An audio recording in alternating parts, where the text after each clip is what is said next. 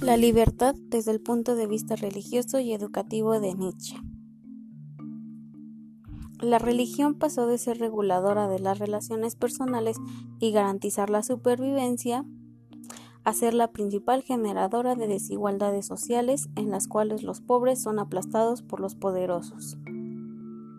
Por ello Nietzsche considera que la religión proporciona una libertad ficticia, pues establece desde sus intereses lo que es bueno y malo,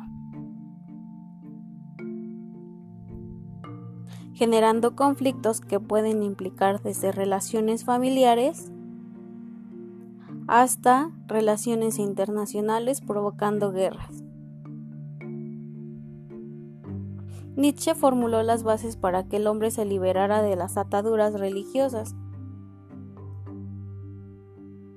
ya que considera que cuando el hombre se escuda en un Dios,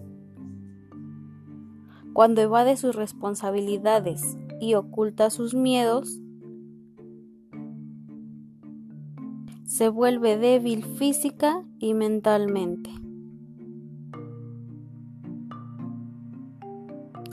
Pues estas acciones promueven la paz y limitan la superación. Por ello considera importante mover a los individuos de su zona de confort y motivarlos a crear valores nuevos.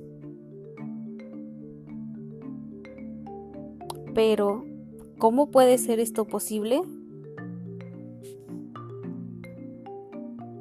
Nietzsche considera que por medio de la lectura creativa,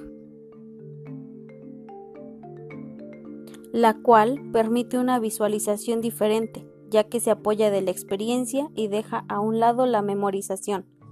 Otro medio propuesto por Nietzsche es la escritura, pues esta permite que el individuo se encuentre a sí mismo. Nuestro deber es propiciar el desarrollo de esas dos habilidades desde temprana edad para lograr la libertad que se ha buscado por mucho tiempo.